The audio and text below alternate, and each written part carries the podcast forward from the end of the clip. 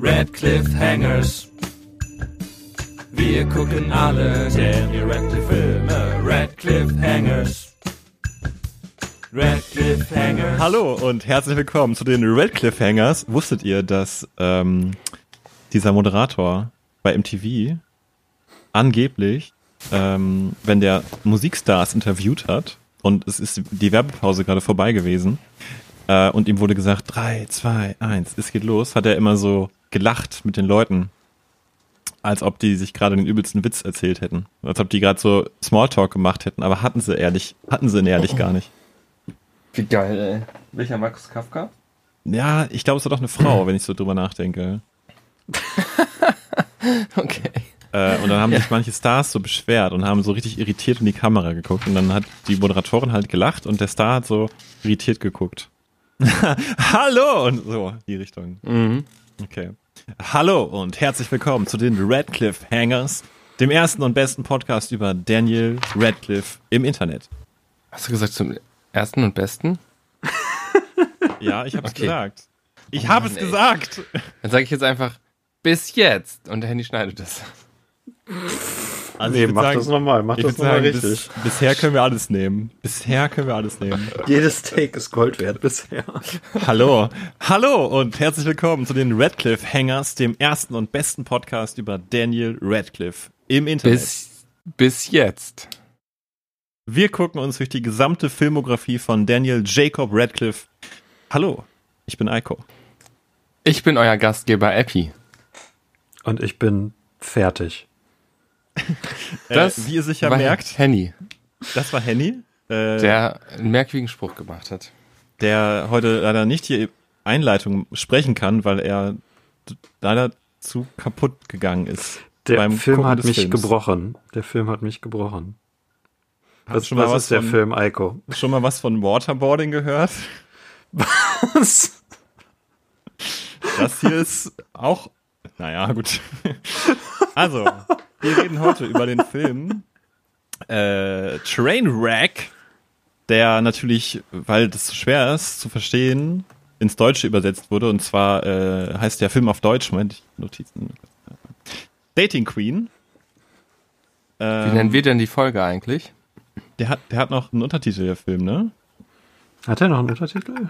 Nee, Dating Queen ist es. Ich glaube, ähm, Dating Queen ein echter Zugunfall, ein echtes Zugunglück. Ja, der hat, der hat hier. Moment, Moment, Moment. Das gucken wir jetzt erstmal nach hier. Das ist wichtig. Wie wäre das gewesen, wenn der Be Film auf Deutsch wirklich Zugunglück gehießen hätte? Das wäre krass. ähm, dann würde er, wenn man das Cover sich anguckt, wo Amy Schumer Alkohol trinkt und in die Kamera guckt, denken, dass sie ein Zugunglück heraufbeschworen beschworen hätte. Der Film hat, hat den Untertitel an, ja. Beziehungen sind auch keine Lösung. Ja. oh nein. Und wer da lacht, der ist genau richtig aufgehoben bei diesem Film. Ähm, der Film stammt aus dem Jahre 2015. man könnte sich jetzt denken, Moment mal, Amy Schumer, was? Hä? Daniel Radcliffe und Amy Schumer. Ja, tatsächlich. Daniel Radcliffe hat mitgespielt in dem Film. Ähm, und er hat, wie ich finde, hier die beste Performance eigentlich des Films hingelegt. Was würdet ihr sagen? Ähm, Epi, ich denke, zuerst. Also ich denke, er führt verschiedene Stränge zusammen und hält sie alle in seiner Hand fest. Ich finde, es ist die schlechteste Performance von ihm nach Potter, also die er in der Post-Potter-Phase gebracht du? hat. Ja, Oha, dann haben wir ganz schön Zunder heute in der Folge. Ich, ich finde nicht mal ihn gut in diesem Film. Was? Er ist großartig. Ähm. Nee, das ja, klären wir. Das, das klären ja, wir. Das und das ja. werden wir jetzt sofort klären. Oder machen wir später? Okay, wir können es auch ein bisschen später machen. Dann lass uns erst über den Film reden, damit man, bauen wir das ein bisschen auf, damit man das versteht. Auf, ja. Versteht, und dann, dann wird's richtig fetzen, wirklich, der scheppert, ey. Wor worum ja. geht's überhaupt? Ne? Worum geht's in diesem Film Dating Queen? Ähm, ich, ich lese einfach mal vor. Die Journalistin Amy gespielt von Amy Schumer, arbeitet für ein renommiertes Männermagazin und lebt ein freies, ungebundenes Leben mit jeder Menge One-Night-Stands und Alkohol. Ihr Vater hat ihr nämlich schon als Kind eingetrichtert, dass Monogamie kein realistisches Konzept sei.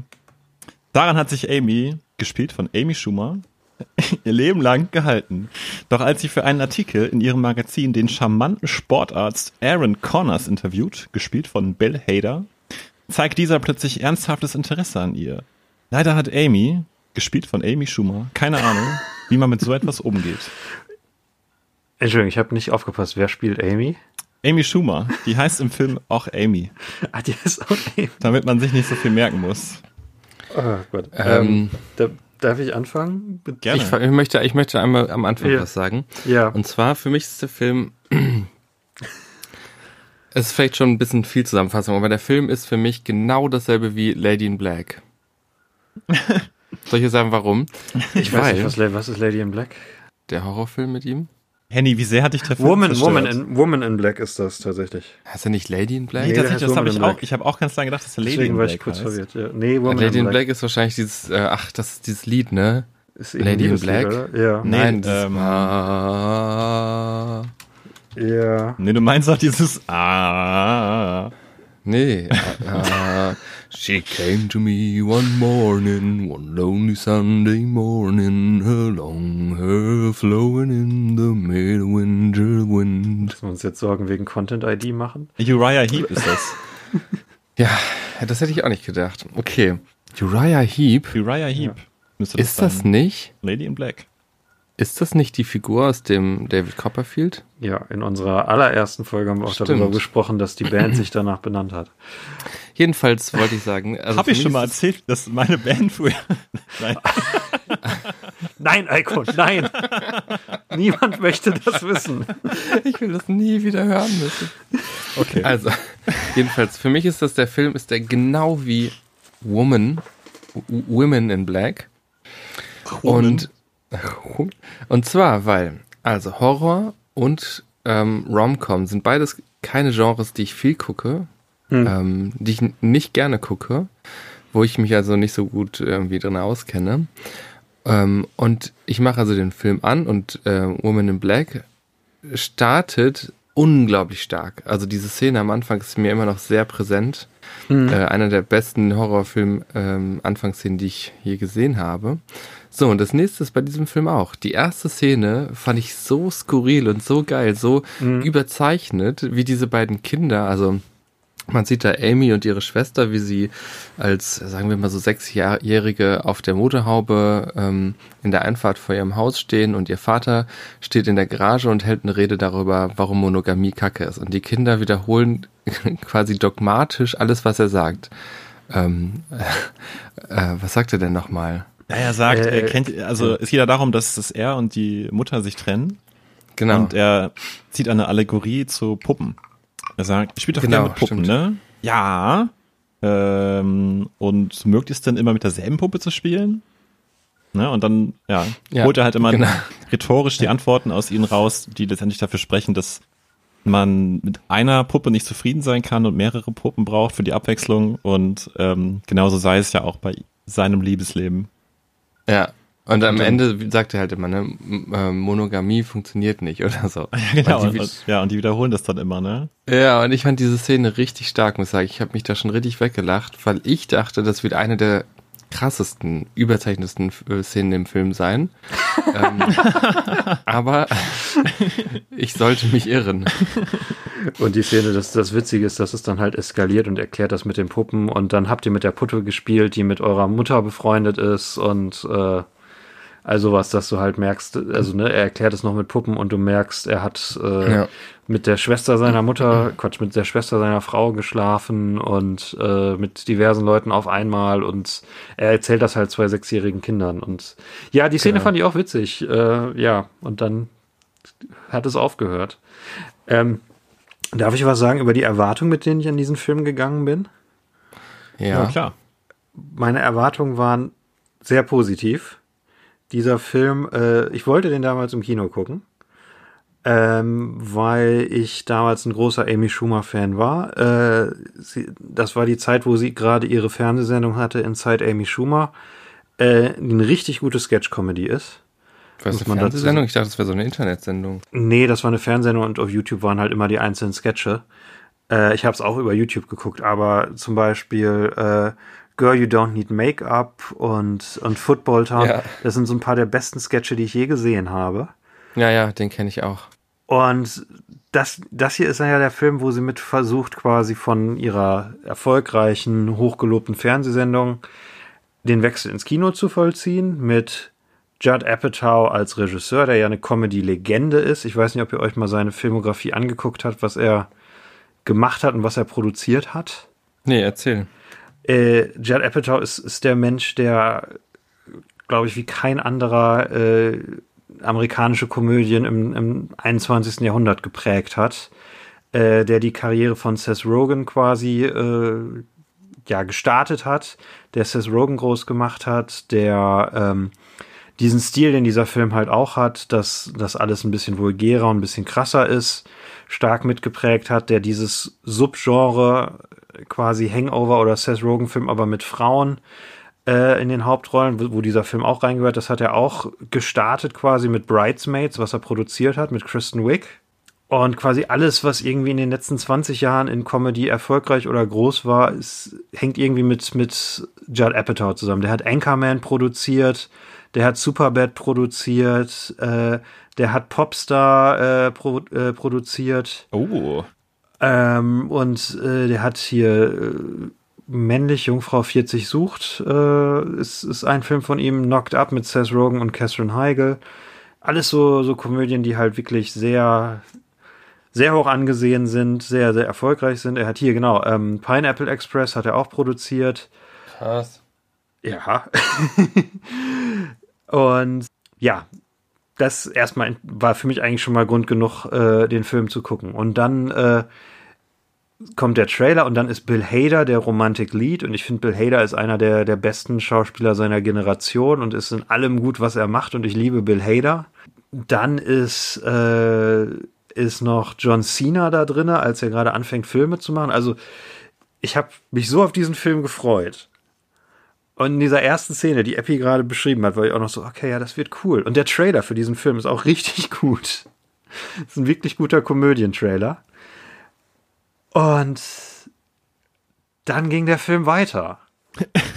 er, er, hätte mal lieber aufhören sollen. das hätte er nach der ersten Minute gestoppt. Und genau, endlich, dies, wir haben ja jetzt nur kurz angesprochen, die Szene mit Daniel in diesem Film, das ist die, die Dogwalker-Szene. Wenn du irgendwie im Internet bist und äh, dich mit Daniel Radcliffe beschäftigst, begegnet dir dieses Foto, wie, wo Daniel Radcliffe mit einer Zigarre, äh, einem komischen Haarschnitt und 20 Hunden durch New York läuft begegnet dir immer wieder. Und dieses Bild ist einfach so witzig. Äh, so witzig übrigens, dass es in einem Projekt von uns, was hoffentlich schon raus ist, äh, zu sehen sein wird. Da kann Eike ja vielleicht gleich was zu sagen. Oh ja. Ähm, und ich habe mich so auf diesen Film gefreut. Und es ist. Ach. Ich dachte übrigens, das wäre echt. Ich dachte, er hätte das echt gemacht, ne? Ich dachte auch, das wäre das gar nicht. Ja, es ist immer die Frage, wo Leute fragen, oh, ist, äh, der, ist das ein echtes Bild von Daniel Radcliffe? Und nein, es ist, es ist aus dem Film Dating Queen. Aber Heiko, willst du, willst du was Positives zu sagen, was zu unserem Projekt sagen, was jetzt rausgekommen ist? ja, ähm, wir machen diesen Podcast ja jetzt schon seit eineinhalb Jahren ziemlich genau seit eineinhalb Jahren. Wir haben im Mai 2019 angefangen, als die Welt noch mhm. Geordnet war und Lockdown kannte man maximal aus ähm, hilf mir mal schnell, woher kannte man Lockdown? Touchdown kannte man vielleicht, aber Lockdown war keinem ein Begriff. Das ist ein Gefängnisfilm. Ja, also ja, Panic Room oder so. Ähm, da haben wir diesen, diesen, dieses Projekt gestartet, diese, diese, diese, diese ähm, ah, diese kleine Insel unserer Daniel Radcliffe-Obsession. Ähm, ich komme vom Thema ab. Und ähm, da haben wir auch überlegt, hm, was können wir denn Besonderes dazu machen? Und ähm, haben uns da schon überlegt, dass wir ein Lied machen wollen über Daniel Radcliffe. Ähm, und das haben wir jetzt zu Ende gebracht. Ein, ein, es ist, wie ich finde, eine wunderschöne Ode geworden an Daniel. Ähm, und wir haben ein Video dazu gedreht. Das könnt ihr auf unserem YouTube-Kanal gucken. Zebra Papagei.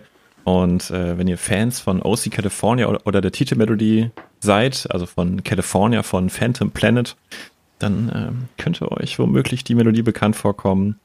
Und natürlich ähm, haben wir auch an euch gedacht, die vielleicht ihr unsere Gesichter nicht so mögt, aber das von Daniel haben auch Daniel ein bisschen eingebaut ins Video. Und ähm, ja, schaut da gerne mal vorbei. Ihr müsst dafür eingeben bei YouTube Zepa Papagei und ähm, Daniel Radcliffe Lied oder so.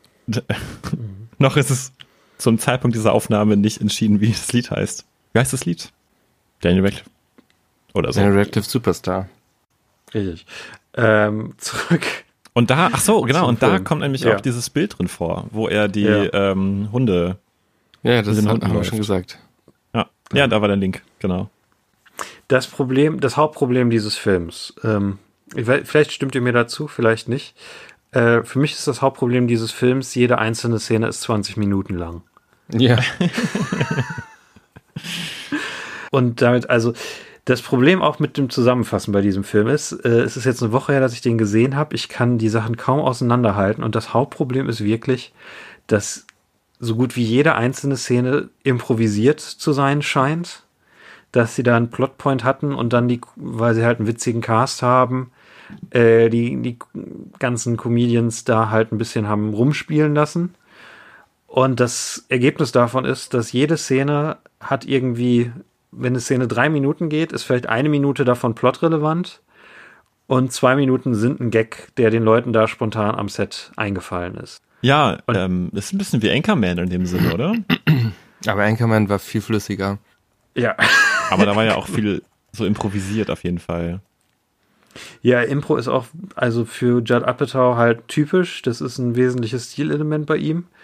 Äh, ich muss dazu sagen, ich habe mehr von ihm produzierte Filme als von ihm gedrehte Filme gesehen. Ich habe von ihm gedreht nur Knocked Up gesehen. Stimmt, er hat. Der ist ja. ähnlich, ja. Ja, stimmt, er produziert ja normalerweise mehr, ne? Und hier hat er ja auch selber Regie geführt. Ja. Das ist genau sein, sein fünfter Film, wo er Regie geführt hat. Ähm, und oh Gott. Ähm.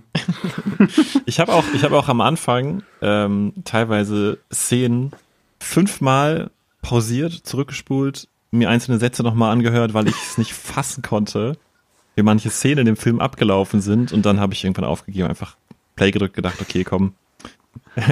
Hauptsache durchkommen. Ähm, und ein paar, paar Stellen fand ich doch witzig. Also, es waren nur was, so was sind das für Szenen, die du zurückgedreht hast? Das würde mich interessieren. Also wir können ja mal ganz kurz noch äh, auf unsere Zusammenfassung on top sagen, was sind wichtige Punkte in diesem Film. Ähm, der wichtigste Punkt ist erstmal, was man als Zuschauer dieses Films begreifen muss. Ähm, Amy Schumer ist ähm, total witzig. Also, das ist ironisch. Abseits dieses Films Alles, was sie tut, ja, ist witzig. Ja, ich glaube auch, dass sie witzig sein kann, aber in diesem Film ist sie, ich weiß nicht, fandet ihr sie, fandet ihr sie sympathisch in diesem Film? Also fandst du die nicht witzig? Also ich finde, man merkt das total, dass sie es einfach drauf hat. Ich finde, sie schafft es richtig gut ähm, in dem Film. Also die Seite, die neu war für mich, dass ich sie auch heiß fand. Ähm, ich finde, sie kann nämlich gut diese Trottelige spielen. Das kann sie mhm. so, super gut. Ähm, ich finde auch die Witze hat sie gut drauf. Ähm, sie hat halt in dem Film eine sehr unsympathische Figur gespielt, was ja normal ist so, ne? Am Anfang, sie lernt halt dazu. Mhm. Aber ansonsten, das fand ich schon gut. Also, da hätte man noch was draus machen können. Ah, okay. Ich glaube, dann hast du eine positivere Meinung als ich. Ja. Was, erzähl du erstmal, Eiko, was ist denn dein, dein Problem? Mit das war das erste Mal, dass ich sie attraktiv fand, muss ich dazu sagen. Das erste Mal, dass ich sie gesehen habe und sie richtig attraktiv fand, ne? Mm, okay.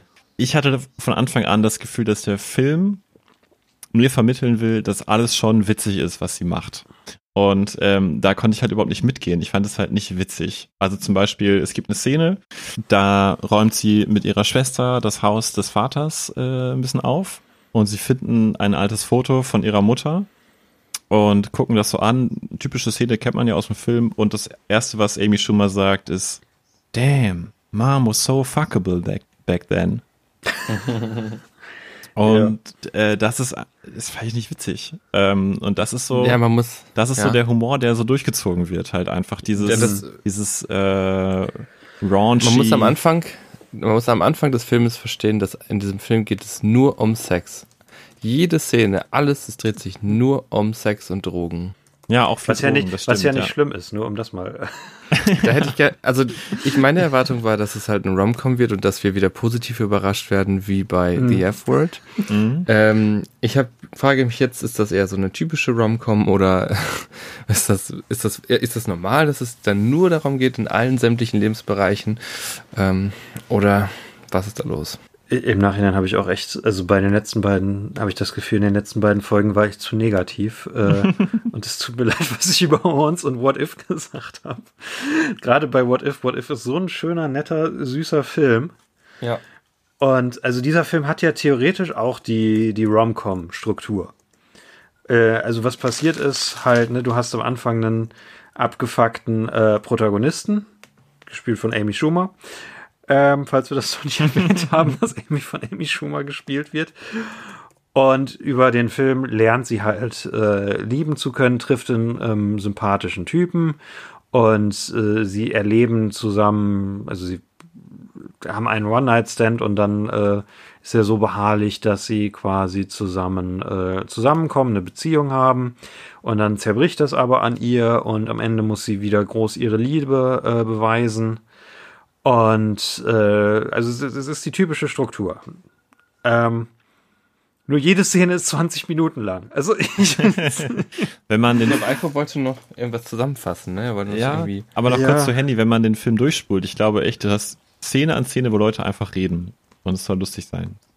Ja, ja, das ist genau das, was ich meine. Ähm, okay, ja, ich hatte eine Frage äh, gestellt und zwar, was sind die wichtigsten Punkte in diesem Film?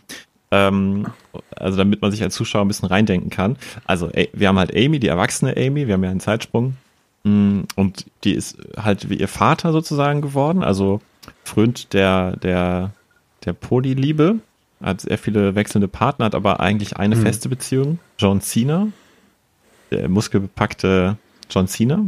Ich weiß gar nicht, woher man den kennt. Mhm vorher Sport gemacht, ne? Äh, Wrestling. Wrestling. John ja, Cena Wrestling. ist also, ein Wrestler. Du, Hallo, kennst du, musst, nicht John Cena? Nee, also du musst, nicht. also Eike, du musst wissen, John Cena ist ähm, so in der Meme äh, Community unglaublich bekannt. Also okay. so wie für dich Chuck Norris. Also das ist ein Name, den kennt man einfach und der hat so einen gewissen John Cena ist ein Narrativ. Okay. Ja.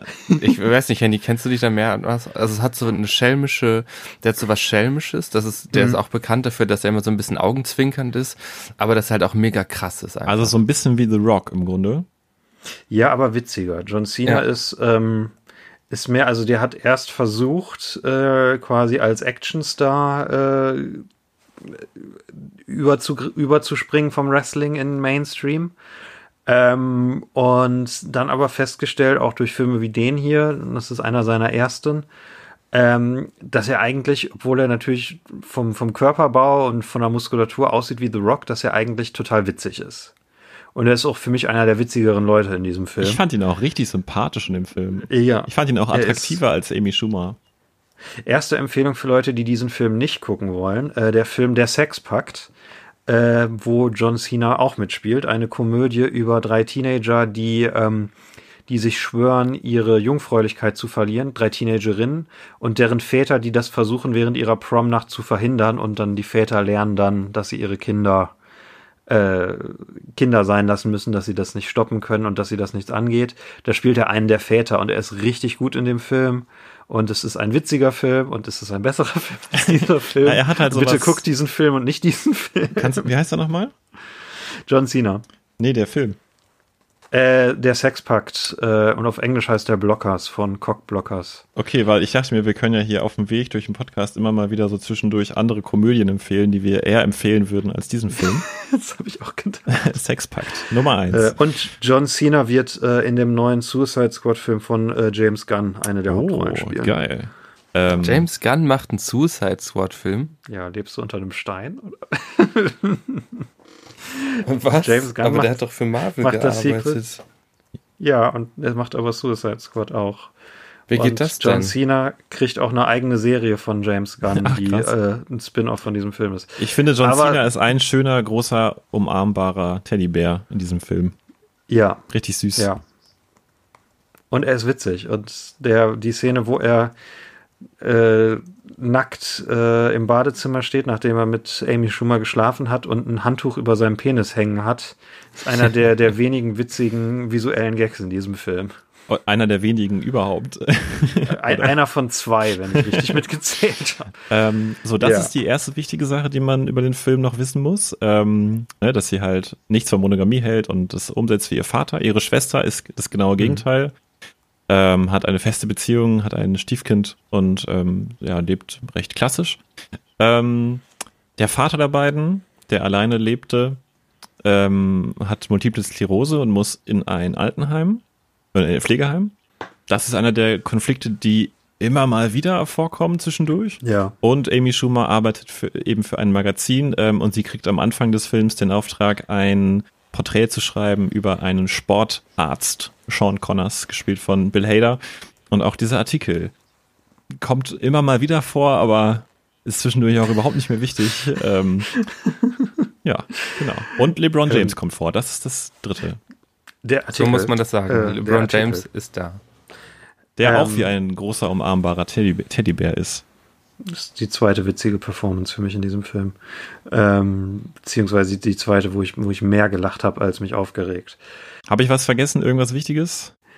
Bei dem Artikel äh, hast du mich auf was gebracht. Ja. Ähm, aber vielleicht ach, äh, springen wir zu sehr rum. Komme ich später noch. Ah, ich finde, ab jetzt können wir ein bisschen springen. Diese, sie braucht sechs Wochen, um diesen Artikel zu schreiben mindestens. Also mitten im Film ist ein Timesprung drin. Und ähm, Zeitjump. Ein, ein Zeitsprung, wo quasi gesagt wird, wir waren jetzt sechs Wochen zusammen, was so aus dem Nichts von einer Szene in die nächste sagt äh, Bill Hader, ja, wir sind jetzt ja sechs Wochen zusammen.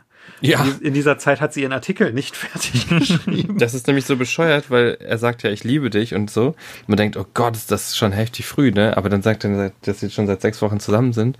Da fühlt man sich auch ein bisschen verarscht als äh, Zuschauer. Ja, das stimmt, ja. das stimmt. Ich glaube, wir müssen irgendwie rüberbringen können, wie, das Gefühl, wie es ist, diesen Film zu gucken. Ja, das stimmt. Das Gefühl, wie es ist, diese Szenen zu gucken, ja, weil, weil ja. das ist das Hauptproblem. Wir haben, wir haben schon viel zu viel Superlative über den Film verloren, wie schlecht er ist. Aber vielleicht ein letzter noch. Ein letzter, bevor ja. wir reintauchen. Und zwar, okay. ihr, liebe ZuhörerInnen, mit einem großen I, müsst euch vorstellen, dass wir diese Filme ja ähm, nicht äh, illegal gucken, sondern wir gucken jedes, jedes Mal, jede Serie und jeden Film legal, weil wir so gute Staatsbürger, äh, nette Nachbarn von nebenan sind. Ähm, und deswegen hat sich jeder von uns einzeln diesen Film auf Amazon ausgeliehen für vier Euro. Das heißt, wir haben 12 Euro dafür bezahlt, diesen Film zu gucken. Ähm, und ich hätte gerne, also mein Geld hätte ich gern wieder. Das ist ein bisschen. Ja, das ja. kriegst du nie wieder zurück. Nie wieder. Und ich kann ihn auch nur noch 19 Stunden gucken, aber ich will ihn nicht nochmal gucken. Okay. ähm, Welche Szene können wir denn beispielmäßig gut nehmen? Ich hatte, also ich ja. dachte, ähm, äh, und zwar waren das für mich am Anfang diese LeBron James ähm, äh, yes. Szenen. Also das erste Problem war, ich wusste nicht, wer das ist. Äh, LeBron gedacht, James, ich, also willst du die Szene erst sagen? Die, man äh, zumindest wissen. Also die erste Szene ist, ähm, sie besucht diesen Doktor. Sie sitzen in seinem Büro und reden über Sport. Und ja. es wurde schon, es war schon klar, sie kennt sich null damit aus, ein bisschen wie ich. Und dann kommt halt ein sehr großer Mann rein und sie reden ganz lässig darüber, dass sie zusammen eine Fernsehschau gucken wollen. Downton und geht wieder, Downton Abbey, ja, und er geht wieder raus und sie sagt, boah, war der groß. Und was er erwartet, weil er kennt es ja, weil er viel mit Stars zusammenarbeitet, dass die Leute immer sagen, das war LeBron James. Aber sie erkennt ihn halt nicht. Und äh, ich habe ihn auch nicht erkannt und dachte mir, also aus der Reaktion, na, das muss wahrscheinlich ein berühmter sein. ich kann da gleich ein bisschen was zu dem sagen. Ja. ja. Gerne. Und ich dachte, ich fand die Szene mit ihm immer schon so lang und dachte mir, das könnte vielleicht daran liegen, dass die so stolz darauf waren, ihn im Cast zu haben und ihm deswegen so viel Zeit äh, einräumen. Also es gab mehrere Szenen mit ihm, die so lang waren, aber mhm. dann also, habe ich gemerkt, es sind halt echt viele Szenen, die einfach so lang sind, aber ich finde vor allem seine Szenen waren sehr lang. Und das waren eigentlich alles Darlings, die man killen hätte müssen. Er ist halt sein, also er spielt sich selber, äh, ja. Und er spielt den besten Freund von Bill Hader. Ja. Ähm, ich finde ja, also eigentlich alle Szenen haben das gleiche Problem. Die mit John Cena und LeBron James finde ich ein bisschen weniger schlimm, weil die so ein bisschen lebendiger sind. Die haben noch Charme. LeBron, ne? er ist schon gut, ja, er ist schon gut. Er ist schon niedlich. Ja. Aber, ja, ich, ich finde seine, ich find, vielleicht Eiko sagst du erstmal, wer das ist. Ja, komm, also, äh, wer kennt ihn nicht? LeBron James, berühmter NBA. Happy kennt ihn nicht. Basketballer. ähm, mittlerweile in seinen mit 30ern, was ja für Sportler schon recht, ja, heißt äh, spät in der Karriere, ähm, ist er ein unglaublich erfolgreicher Basketballer, äh, mit einer der erfolgreichsten aller Zeiten wird stetig mit Michael Jordan verglichen und ähm, also Sportfans können wahrscheinlich stundenlang darüber diskutieren, ob er jetzt besser ist als Michael Jordan oder schlechter oder irgendwie anders einzuordnen, weil er ein krasser Allrounder ist. Ähm, hat meines Wissens nach in den meisten NBA Finals gestanden. Das ist sowas wie die Weltmeisterschaften im Fußball, sind die NBA Finals so das, das größte Turnier für den amerikanischen Basketball. Ähm, dass er hier im Film so auftaucht, ist richtig schön, weil man ihn vom Spielfeld kennt als sehr, sehr fokussierten, sehr, sehr verbissenen Spieler, der ähm, alles tut, um sich und seine Mitspieler anzutreiben und halt ah. selten mal lacht. Und hier ist er halt das genaue Gegenteil. Und deswegen war es für mich, ja, eine, eine Freude, ihn hier zu sehen. Also seine Szenen habe ich gerne geguckt, bis zu dem Punkt, ah. wo er Kanye West zitiert. Das äh. war ein bisschen komisch.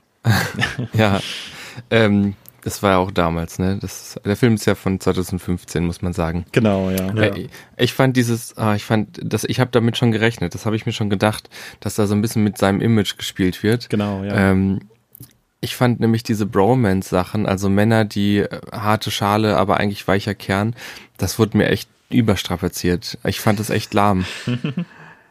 äh, ja, also er ist ganz witzig. Ähm, das Ding, Okay, wir müssen irgendwie so eine Szene beschreiben. Also ich habe die Szene, wenn, wenn man es ja. nicht gesehen hat. Ähm, die Szene, die ich. Eiko, hast du eine? Ja. Die Szene, die ich fünfmal zurückgespult habe, mit der könnten wir es mal versuchen. Ja. Okay. Wenn es nichts wird, probieren wir eine andere. Ähm, ja. Es geht damit los. Wir erfahren, ähm, Amy Schumers Vater ist sehr krank. Der hat MS, muss ins Pflegeheim. Ähm, und ich finde uns der Film will uns so manipulativ Amy Schumer hier auf zwei Wege sympathisch machen. Und zwar einmal, ähm, sie spricht ab und zu mit so einem Obdachlosen, der vor ihrer Wohnung rumhängt. Und die sind irgendwie so beste mhm. Freunde und sind so total lässig miteinander, aber es wird nicht wirklich was draus. Also es kommt nicht wirklich zu irgendwas. Es baut zu nichts auf. soll nur mhm. lustig sein. Und das andere, um uns sie so ein bisschen näher zu bringen, dass wir Empathie mit ihr empfinden, ist halt, dass ihr Vater erkrankt ist. Hm. Wobei das tatsächlich autobiografisch ist. Also, dass ihr Vater ist an einem MS gestorben. Ah, okay. Ja, aber ich finde diese, diese Sache mit dem Obdachlose finde ich einfach, das hat mich richtig gestört. Ich habe mir am Ende aufgeschrieben, questionable homeless humor, weil es halt auch immer Witze auf seine Kosten sind. Ja, dass er dann ja. irgendwie, sie, sie schenkt ihm dann irgendwie einen Karton mit Sachen und dann sagt er, was ist das?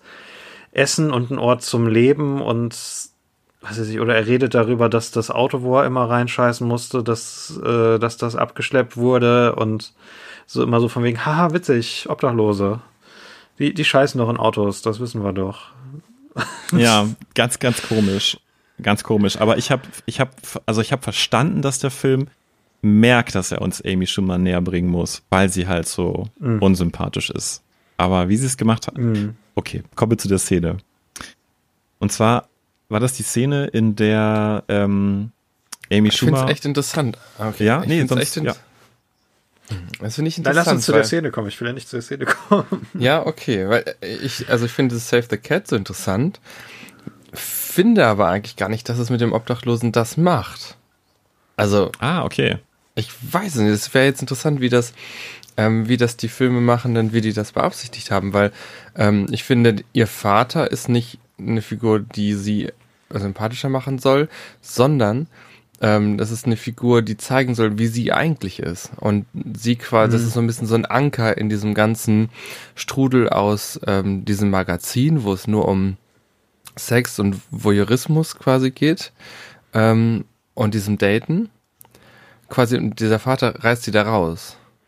Weißt du? Weil die Figur, die wir den größten Teil des Films sehen, ist nicht sympathisch und auch vom Film nicht als sympathisch angedacht. Hm. Vielleicht müssen wir, bevor wir zu der Szene kommen, doch noch eine Sache sagen, warum sie nicht sympathisch ist. Ja, okay. Äh, weil wenn man den Film nicht kennt, wenn man nur die Prämisse kennt, könnte man das jetzt ja sehr leicht als sehr prüde oder konservativ von uns erachten, äh, dass wir sie nicht sympathisch finden. Aber das ist, glaube ich, gar nicht das Problem. Ähm, also sie spielt quasi einen weiblichen Barney Stinson. Ähm, und das ist irgendwie so genau das Problem, weil das Ding ist, äh, meine Güte, sie schläft mit vielen Leuten, äh, sie, sie kann sich emotional nicht binden, das ist ja alles nicht so problematisch. Sie macht das alles auf so eine manipulative Weise. Ja. Äh, also sie ist mit John Cena zusammen und erzählt ihm das nicht, dass sie mit äh, sich jede Woche mit anderen Leuten trifft. Und am Anfang hat man so eine so eine Montage, wo sie mit verschiedenen Leuten schläft und ähm, dann äh, bei dem einen, den, den drängt sie quasi zu, zu Oralverkehr und dann schläft sie ein und äh, tut so, als würde sie schlafen, damit äh, Stimmt, ja, ja. Sie, sie, er halt nicht dran sein würde. Und ich musste drüber nachdenken, wenn, wenn man die gleiche Szene mit einem Mann drehen würde, äh, wäre das sofort ein Schurke quasi. Ja, ganz genau, ja. ja ganz und genau, genau und, und sie, sie lügt halt die, die Menschen auch immer wieder an, so von wegen, es ist nicht so, dass sie in eine Bar geht und Leute aufreißt und sagt, okay, es ist nur für eine Nacht, sondern sie ist nie upfront darüber, sondern macht den Leuten immer vor, sie will mehr und dann setzt sie sie ab. Ja, das stimmt. Und ich denke, das, das ist das Unsympathische. Über diesen Gender-Switch kann man auch echt an anderer Stelle noch, noch mal nachdenken. Also zum Beispiel, Einmal fährt sie mit Bill Hader im Taxi nach Hause. Bill Hader steigt ein und sagt zum Fahrer zwei äh, Stops. Also will mhm. sich absetzen und also sie absetzen und dann zu sich. Äh, und sie sagt, nee, nee, ein Stopp und sagt dann halt, hier sag mal deine Adresse. Also sie drängt sich sozusagen auch ein bisschen auf, dass sie mit zu ihm fährt. Wenn man da die Gender swappen würde, ja, wobei das noch echt eine der harmloseren Sachen ist. Also es ist wirklich mehr so dieses, dass sie tatsächlich, also sie hat einen Freund und betrügt ihn.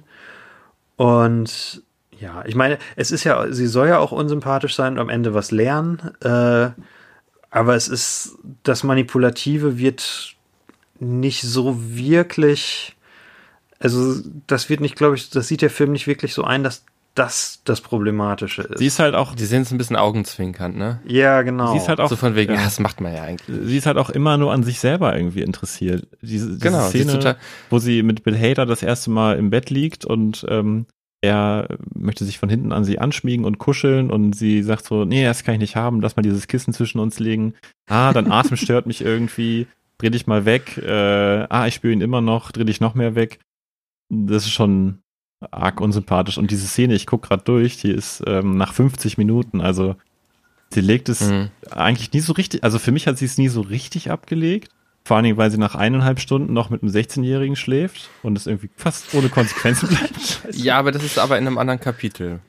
Naja, ähm, Nein, das ist das Kapitel, das, wo sie wieder eine ganz schöne Talfahrt hat. Ne? Na gut, das stimmt. Aber vielleicht ganz kurz also, noch ähm, eine letzte Beobachtung. Ähm, sie spielt halt auch total so cartoony und over the top. Und für mich ja. passt es auch nicht so richtig zusammen mit ähm, Bill Hader, der total grounded spielt und sehr menschlich ist. Findest, findest du? Ja, weil ich auch nicht nachvollziehen ja, kann, was er an ihr findet und was sie an ihm findet. Das wird für mich irgendwie nicht so ganz deutlich. Hm.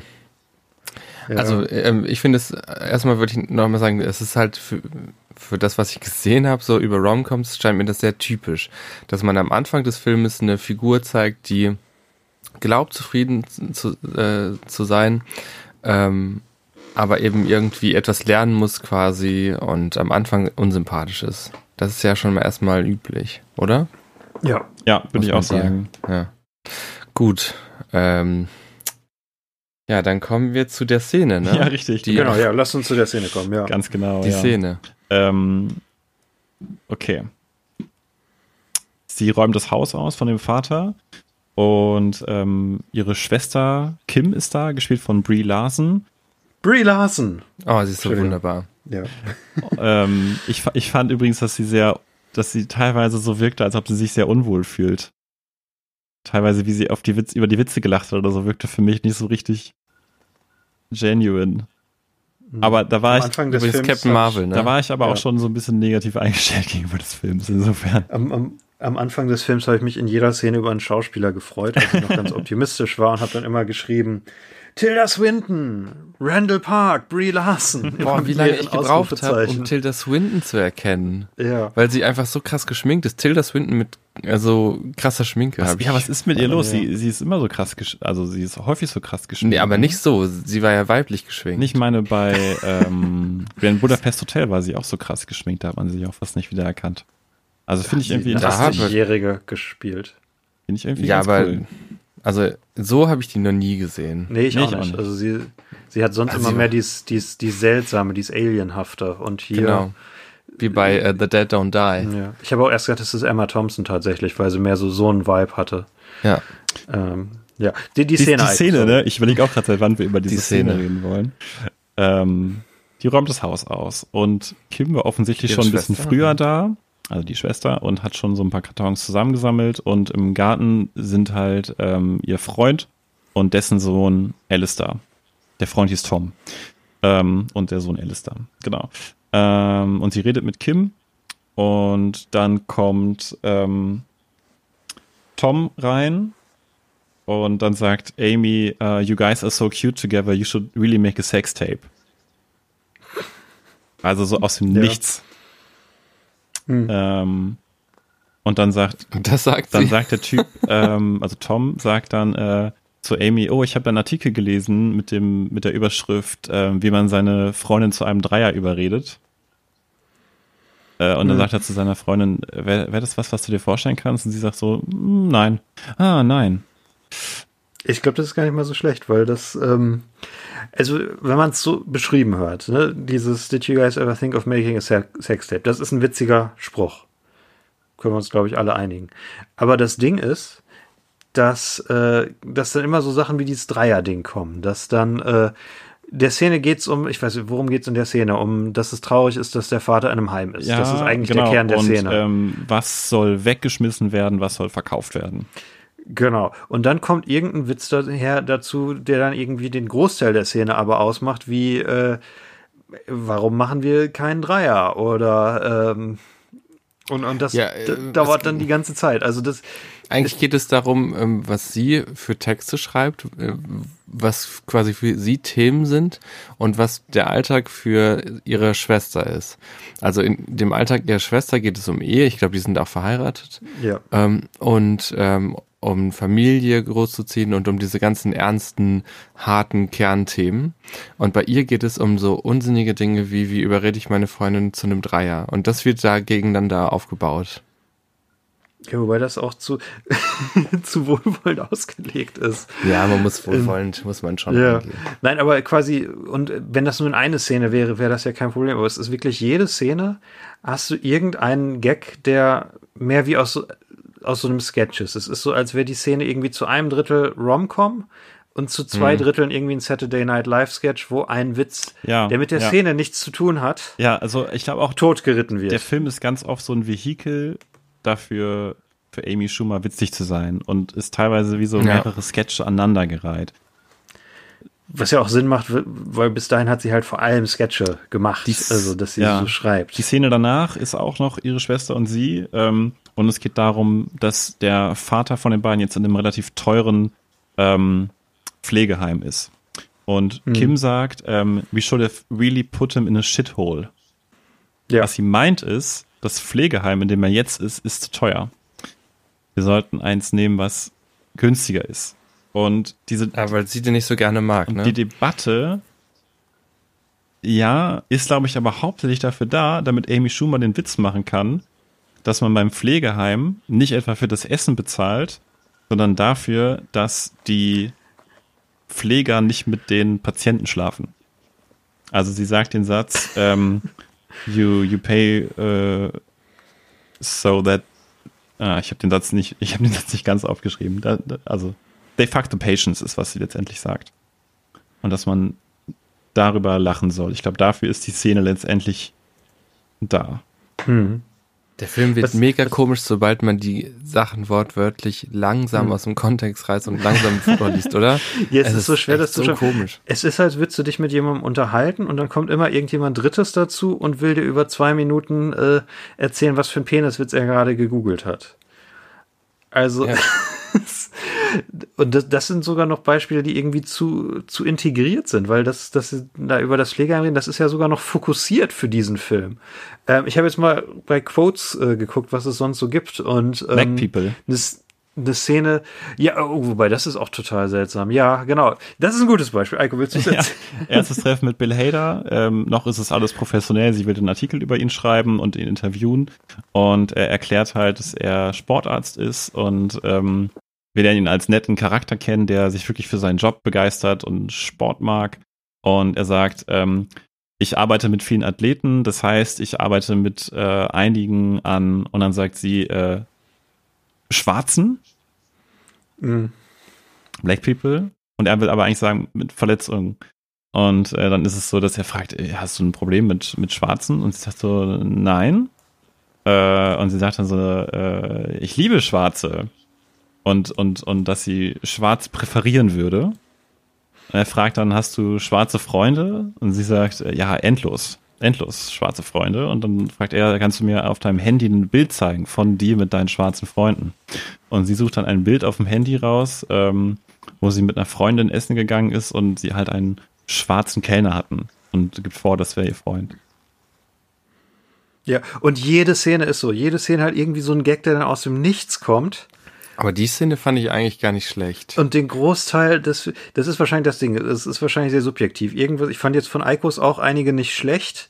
Das waren die Sachen, die mich jetzt nicht so gestört haben. Aber halt jede Szene ist so aufgebaut, dass irgendwie so ein Gag aus dem Nichts kommt. Es ist halt auch oft so. Und die Szene übernimmt. Also als, als würde er sich da reindrängen und den, den Plot rausdrängen, nur um ja, diesen Gag ja. zu zeigen. Es wäre halt interessant, wenn sie halt tatsächlich irgendwie ein Rassismusproblem hat, hätte. Ja. Und das dann thematisiert ja, würde. also von daher finde ich das, hätte ich das schon gut gefunden. Ähm, also ich mochte zum Beispiel Bill Hader auch unglaublich gerne. Ich dachte erst, was, der spielt den, ähm, spielt den Typen? Weil ich kenne den mhm. halt nur aus albernen Rollen wie ähm, Kick-Ass. Nee, wie heißt der? Ähm, Hot Rod. So. Ja, Hot oh ja, stimmt. Ich kenne ihn nur aus solchen Rollen und ich fand ihn hier richtig ernst zu nehmen irgendwie und fand ihn halt auch, wie Eiko das meinte, sehr menschlich, sehr nahbar und ähm, mochte das halt gerne, dass er dann halt so darauf äh, sie dann so halt outet irgendwie, aber das spielt ja überhaupt keine Rolle mehr später mhm. und ähm, wirkt halt wirklich einfach zufällig. Und wie du meinst, es wäre interessant, wenn das irgendwie thematisch ergründet werden würde mit dem, ähm, ob sie da rassistisch ist oder ähnliches, aber es ist auch so inkonsistent. Nachher gibt es eine Szene, die ich auch ganz gut fand. Da ist sie auf der Babyshower ihrer Schwester und sitzt da so rum mit Müttern und die machen so einen äh, so ein Spiel so, lass uns doch einfach mal alle gegenseitig sagen, was so ein Geheimnis, was kein anderer weiß. Und dann sagt mhm. die eine, ähm, also ich habe letztens mit meiner sechsjährigen Tochter Glee geguckt. Und ähm, dann haben sich aber zwei Frauen geküsst und ich hatte ihr noch gar nicht erzählt, was Schwule sind. Und dann sagt Amy schon mal so, äh, die sind normale Leute. Was halt wirkt wie so ein isolierter Sketch irgendwie. So ja, eine Idee. Ja, Hausfrauen ja. erzählen sich Geheimnisse, die kein anderer kennt. Vor allem auch von dem, was dann auch die andere Frau sagt. Ähm, aber es ist halt, es hat halt für den Film hat es halt keine Relevanz, es hat keine Bedeutung. Was ja okay ist, es ist ja eine Komödie, ist auch in Ordnung, aber es fügt sich irgendwie nicht so ganz ins Gesamtkonzept ein. Vielleicht. Und es geht zwei Stunden, es geht zwei Stunden so durch. Vielleicht können wir aber nachher nicht nur einzelne Komödien empfehlen, die wir mehr empfehlen würden, sondern vielleicht einzelne Szenen aus diesem Film, die wir witzig fanden, weil ich merke, also wir haben ja schon so ein paar, die wir witzig fanden. Dann könnt ihr den Film, liebe Zuhörerinnen, einfach ein bisschen durchspulen. Die Kinoszene. Auf YouTube. Der, der Trailer, den kann man sich angucken. Ja, ich fand die, die Kinoszene. Kinoszene ziemlich gut. Ja. Äh, das ist eine John Cena-Szene, ne? Das ist ja. äh, John Cena. I will fuck you. Was aber auch so. Ich, also ich, insgesamt fand ich das auch wieder richtig lame, dass der große harte Mann doch irgendwie so ein bisschen hm. weiblich ist, ein bisschen schwach ist und vielleicht sogar schwul. Den, den Kontext, glaube ich, erzählen. Okay. Also Amy sitzt ja. mit, mit ihrem Freund John Cena im Kino. Vorher muss man aber sagen, also vorher kam die Sexszene. Ja, genau. Die und da die Ende, die Sexszene endet, dass also sie fordert ihn auf, ein bisschen mehr mit ihr zu reden über seine Fantasien. Und während er kommt, rutscht ihm raus, dass er sie von hinten gesehen hat und fand, dass sie aussah wie ein Typ. Und da wird halt das erste Mal die Anspielung gemacht, dass er vielleicht irgendwie schwul sein könnte oder auf einem Typen stehen würde mhm. oder sowas. Oder vielleicht bi, weiß ich nicht. Und dann sind sie im Kino, gucken den Film. Ähm, sie ist irgendwie laut, also Amy Schumer ist irgendwie laut, redet laut. Und ein anderes Pärchen beschwert sich dann natürlich bei John Cena, weil er der, der große Typ im Raum ist, auf den immer die Aggression quasi gelenkt wird. Und sie meint dann, er soll sich einfach wehren. So, ne? Mhm. Ja, und dann macht er das halt und hat so ein total, ähm, äh, ja, sagt dann halt nicht anstatt fuck you, ruft er ihm halt zu, I will fuck you. Und es hat halt so ein, ja, zwischen den Zeilen ist es total homoerotisch halt. Mhm. Und er Die sagt, Szene, uh, do you know what I do to assholes? I lick ja. them. Ja. Die Szene für sich ist, finde ich, richtig geil, weil John Cena halt wirklich als Muskelberg halt so, so maskulin und männlich halt wirkt und das damit irgendwie so bricht. Das ist schon witzig, aber die Rolle mhm. in dem ganzen Filmkontext fand ich irgendwie auch wieder so, ah, ja, echt. Das ist das Einzige, was ihr machen könnt. Ich hatte, es ist ja. halt so ein, so ein Gag, wo man sich fragt, äh, ist, ist das immer noch, also, okay, ja. er, ist, er ist heimlich schwul, okay, Wow, ne? Ist, ist das der ja. ganze Gag? Ist das jetzt, äh, ja. Ich hatte auch das Gefühl, der, der Film gibt jedem Nebencharakter so ein Gimmick, was äh, eine Idee sein könnte für einen Sketch. Und das ja. war's dann schon mit den Nebencharakteren. Also die sind, das war's dann auch so. Also der John Cena ist äh, vielleicht noch ein bisschen mehrdimensionaler, aber hat halt dieses Gimmick, dass er halt aus Versehen Sachen sagt, die homoerotisch sind. Was aber nur in der Szene vorkommt. Ähm, LeBron bringt halt immer seine NBA-Sachen ins Spiel und macht Werbung für Cleveland. Diese Kollegin von ihr, die irgendwie auch nur am Anfang und am Ende vorkommt, hat irgendwie das Gimmick, ja. dass sie ihre Mimik nicht unter Kontrolle hat. Mhm. Die Szene fand ich übrigens ganz witzig. Diese ganz kurze Stelle fand ich witzig, wo die Chefin ihr sagt, sie soll aufhören zu lachen und sie grinst immer breiter. Das hat ihr irgendwie ganz witzig gespielt. Ja, Oder der, der, der, der Intern, der irgendwie das Gimmick hat, dass er Sex haben will wie eine Frau. Also, ähm, aber diese ja, breitgrinsende Frau kam schon mehrmals vor. Ich glaube, drei oder vier Mal kam die vor. Und sie dient auch so ein bisschen als Figur, ähm, der halt Amy ihre Sachen erzählt. Ja, aber, aber das ist auch so interessant, ne, weil du hast halt diese, diese ähm, einführende Szene bei der Zeitschrift im Büro. Die mhm. dauert auch relativ lange. Mhm. Also die dauert, ich kann mal kurz gucken, die dauert sechs Minuten. Mhm. Und dann sind wir ganz, ganz lange nicht im Büro. Also wir haben dann ganz viel Beziehungskram, Sachen mit dem Vater, Sachen mit der Schwester. Ja.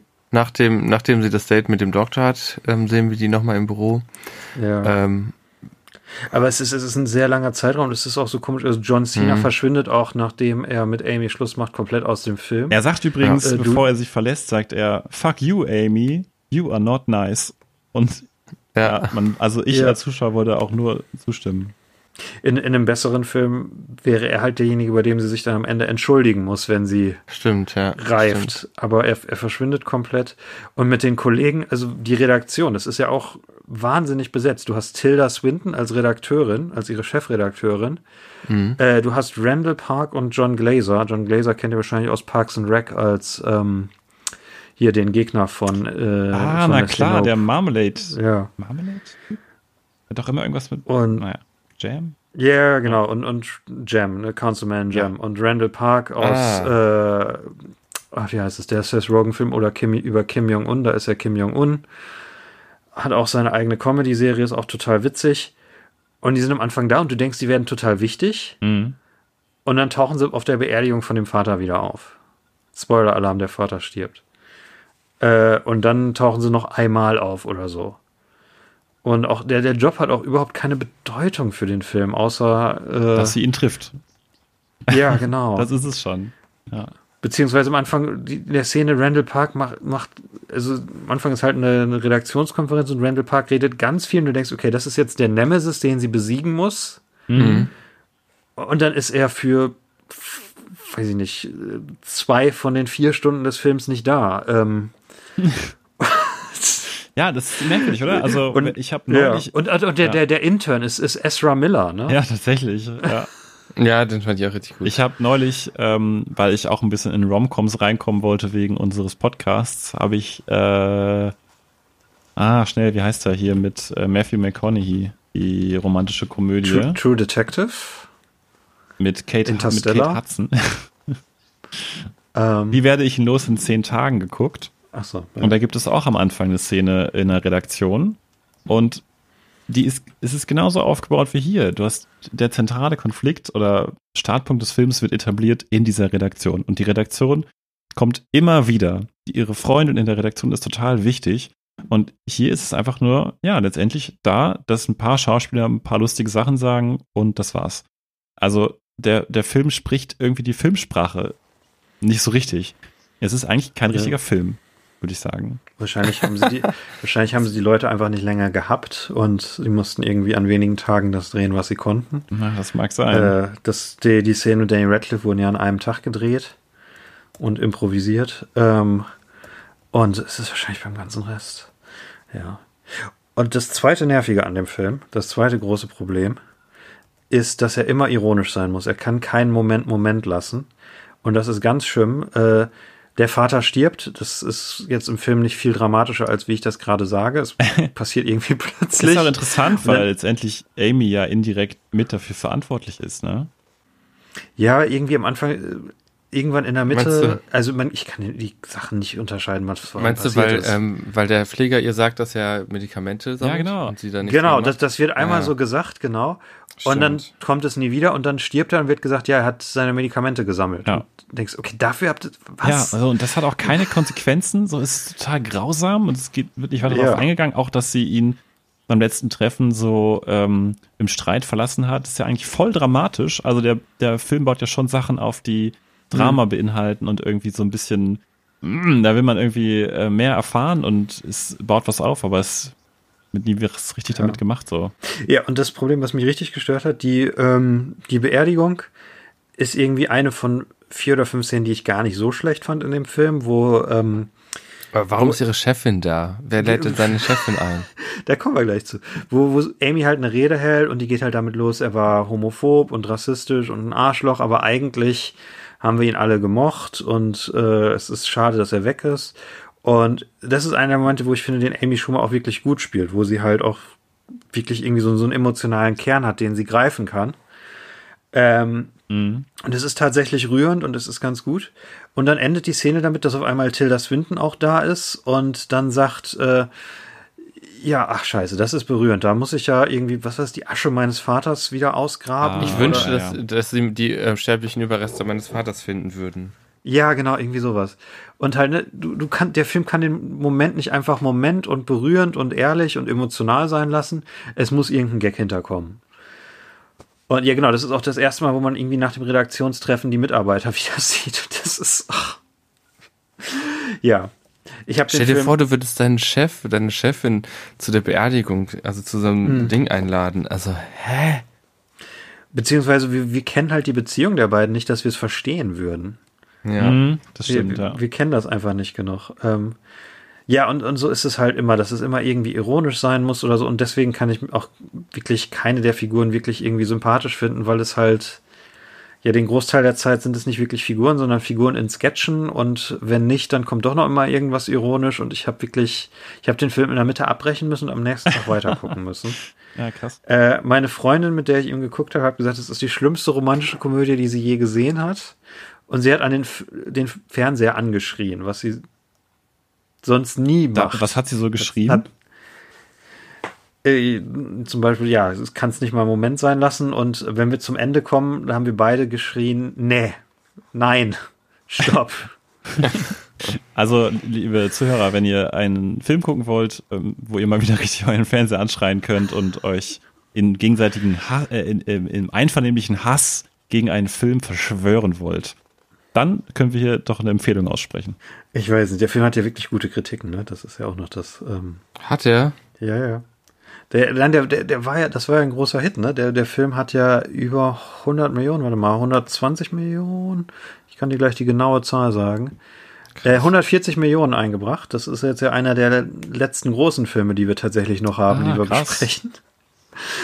Ähm, und ähm, ja, 84% positive Kritiken auf Rotten Tomatoes, äh, für zwei Golden Globes nominiert. Was? Äh, was? Für einen Writers Guild Award. Soll ich vorlesen? Ich habe die rausgesucht. Weißt du die Kategorien? Scheiße. Ja, Writers Guild Award natürlich für das Screenplay, was ich wahnsinnig finde. Mhm. Ähm, wollt ihr wissen, was 2015 noch nominiert war? Außer Trainwreck? Ja, gerne. Ja, Straight, Straight Outta Compton, Sicario, äh, oh. Bridge of Spies und Spotlight und Trainwreck. Äh, Spotlight hat gewonnen, natürlich. Ähm, mhm. Und äh, bei den Golden Globes, äh, warte mal, ich hab's hier. Also es war nominiert auch für Screenplay und für äh, für Amy Schumer für ihre Performance, ähm, Best Performance in Comedy or Musical. Ah genau, Best Performance in Motion Picture Musical or Comedy. Äh, nominiert waren äh, Amy Schumer für Trainwreck, äh, Lily Tomlin für Grandma, was ich nicht gesehen habe, Maggie Smith für Lady in the Van, äh, Melissa McCarthy für Spy und Jennifer Lawrence für Joy. Äh, also nicht so ein starkes hier, aber Melissa McCarthy ist natürlich ja. die eigentliche ja, Gewinnerin. Über jeden Zweifel da ist sie so gut, ja. Und bei Screenplay, Sekunde. Genau, nein, es war, es war nicht für das Screenplay nominiert bei den Golden Globes, sondern für Best Motion Picture, Musical or Comedy. Äh, das ist ein verrücktes Jahr. Nominiert sind Trainwreck, Spy, Joy, The Big Short und The Martian als Komödie. Und gewonnen in der Kategorie Komödie hat The Martian. Komödie. Ja. Schön. Ja, gut.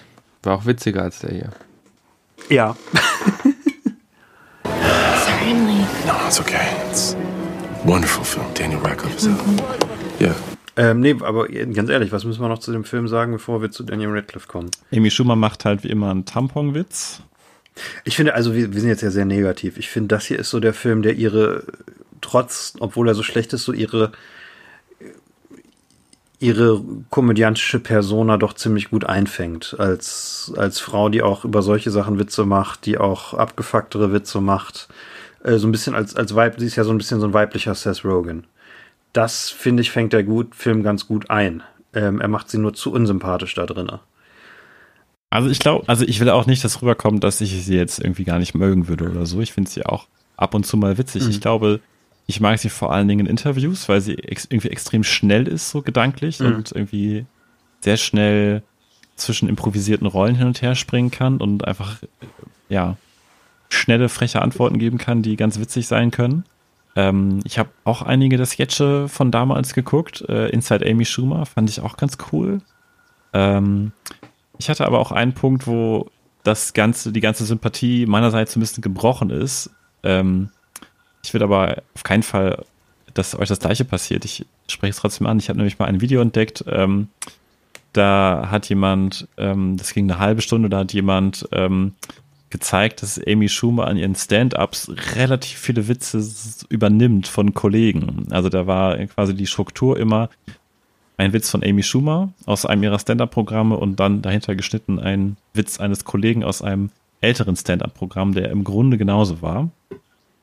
Mhm. Und da ist sie durch dieses einzelne Video, muss ich doch tatsächlich gestehen, ist sie sehr, ja, so in meiner, äh, in meinem Ansehen gesunken. Ähm, und dazu kam, dass mir dann doch irgendwann dieses, ah, really? Ähm, diese, dieser, dieser Duktus irgendwie dann doch ein bisschen ja, zu nervig war auf Dauer, dass sich das bei mir so ein bisschen eingependelt hat bei, ja, gucke ich mir ab und zu ganz gerne an, aber muss nicht so viel hm. mehr sein. Ihre hm. Sketche hm. sind halt wirklich gut. Also ich finde, äh, um nochmal Empfehlungen auszusprechen, abseits von diesem Film, äh, Girl You Don't Wear Makeup ist richtig gut. Äh, und, und Football Town ist so ein guter Sketch der auch so, so klar was Bestimmtes parodiert und äh, so einen ganz klaren Gag hat. Kennt ihr Football Town? Nee. Nee. Das ist so, so ein Football-Drama ähm, parodiert, wo sie die, die Frau des Coaches spielt und sie ist eigentlich nur die Nebenfigur in dem Sketch und der Coach kommt halt als Outsider in eine neue Gemeinde und muss da das, das College-Football-Team übernehmen. Und das ist halt ne, wie so ein typischer Football-Film aufgebaut und dann ist er bei der Mannschaft und ähm, dann, dann hält er eine Rede und dann, okay, ich habe einen, einen Approach, eine Sache müsst ihr mir versprechen, Jungs. Don't rape anyone.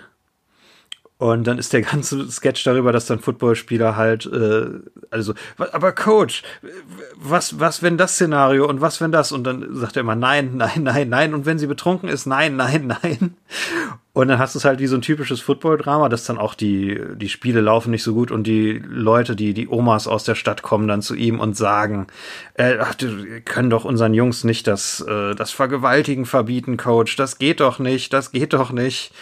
Äh, und am Ende gewinnt er dann doch. Und Amy Schumer spielt seine Frau, die in jeder Szene ein größeres Weinglas hat, bis es halt so ein riesen Weinglas ist. Und es ist halt echt clever gemacht und spricht halt ein echtes Thema an, dass halt viele, äh, dass es halt in der Zeit damals in der Football-Szene halt wirklich so eine, ja, fast so eine Epidemie gab von solchen Fällen, wo Spieler das halt gemacht haben. Und äh, es ist schwer zu beschreiben, aber es ist ein wirklich witziger und intelligenter Sketch, der dieses Thema auch ja, intelligent und sen sensibel angeht äh, was vielleicht jetzt aus dieser Zusammenfassung nicht so äh, rüberkam. Äh, aber das ist wirklich gut und es, es tut mir so leid, dass dieser Film halt nicht so wirklich gut ist. Ich finde sie auch nicht schlecht. Ich finde auch die meisten Schauspieler nicht schlecht in den Momenten, wo sie halt wirklich Charaktere spielen und nicht Sketche. Ja, ich finde, das hat's gut zusammengefasst. Ist euch bei Bill Hader, wo wir noch bei Schauspielern sind. Er hat gelispelt in diesem Film, oder? So ein bisschen. Er hatte so, Kann so ich mich dran erinnern er hatte so ein Lispeln in der Stimme. Da habe ich mich gefragt, warum, warum? Weil es, ich habe es mir heute nochmal angeguckt, er lispelt. Das ist mir nicht aufgefallen tatsächlich. Weiß nicht warum. Aber, okay, aber ich habe das Gefühl, Bill Hader ist sonst eigentlich so sehr in Kontrolle seiner Mimik und Gestik und seines Körpers, dass vielleicht ist es ja auch extra. Nein, nein, das ist, das ist auf jeden Fall gewollt. Ich ah, habe mich okay. nur gefragt, warum. Ja. Also das hat mich immer so ein bisschen raus. Vielleicht sollte es ihn auch noch mal nahbarer machen und echter das könnte echt lassen. sein, ja, habe ich auch gerade gedacht. Ja. Können wir was mit Bill Hader ähm, empfehlen? Ich finde ihn nämlich auch richtig klasse. Ich finde jetzt nur. Hot Rod. Alles mit Bill Hader. Also Bill Hader ist immer Eigentlich gut. Immer gut ne? Tropic Thunder, ja. Tropic Kann, Thunder, ja. Der ist ja auch drin. Ähm, er ist in so vielen Filmen, wo du nicht weißt, äh, dass er Ich würde ist. 22 Jump Street noch empfehlen. Er macht auch sehr gute, der ist ja auch drin, er macht auch ja. sehr gute mhm. Impersonations in Interviews. Tom Cruise zum Beispiel macht er sehr gut nach. Clint Eastwood macht er sehr gut nach. Er ist in einem meiner absoluten Lieblingssketche drin. Dear Sister von The Lonely Island. Oder die Lasercat-Sketche. Oh, die Lasercat-Sketche. Äh, auch großartig. Genau. Äh, Stimmt, der ist ja der Produzent, ne? Ja. Er ist gut in Finde Dory. Äh, er ist gut in, in Toy Story. Ähm, also Bill Hader, nächster Podcast. Nein. Ja, nee, der hat 50 Filme. Ja, das wäre Nee, dann würde ich sagen, wenn, dann würde ich sagen Bill Nye. Ihr versucht das nicht so gut. Du, du, versuchst das schon seit mehreren Folgen durchzukriegen. Das ist noch nicht entschieden. Nächstes Jahr werden wir fertig, dann müssen wir gucken. Ähm, ja, ich fand ihn, ich fand ihn nicht schlecht hier drin, ich fand ihn aber nicht so gut wie ihr. Wie, was fandet ihr so gut an ihm? Ich fand einfach. Ich habe ihn noch nie in so einer Rolle gesehen. Mhm. Er war einfach so nahbar. Er hatte sowas, ähm, ja, ich habe es gerade schon mal gesagt, so eine Groundedness, also so eine, so eine, ähm, ja. so geerdet irgendwie. Und er war wie ein echter Mensch was ich total erfrischend fand in diesem Film, weil alle anderen so überzogen gespielt haben. Ähm, ja. Er war auch einfach so ein sympathischer Kerl. Also er, er will mhm. pünktlich ins Bett, damit er am nächsten Tag Amari Staudemeyer ordentlich am Knie operieren kann. Oder mhm. auch so ein Quirk, dass er beim Operieren gerne Uptown Girl hört. Ich hatte halt so gehofft, dass er, dass das hier so diesen Effekt hat wie Daniel in What If.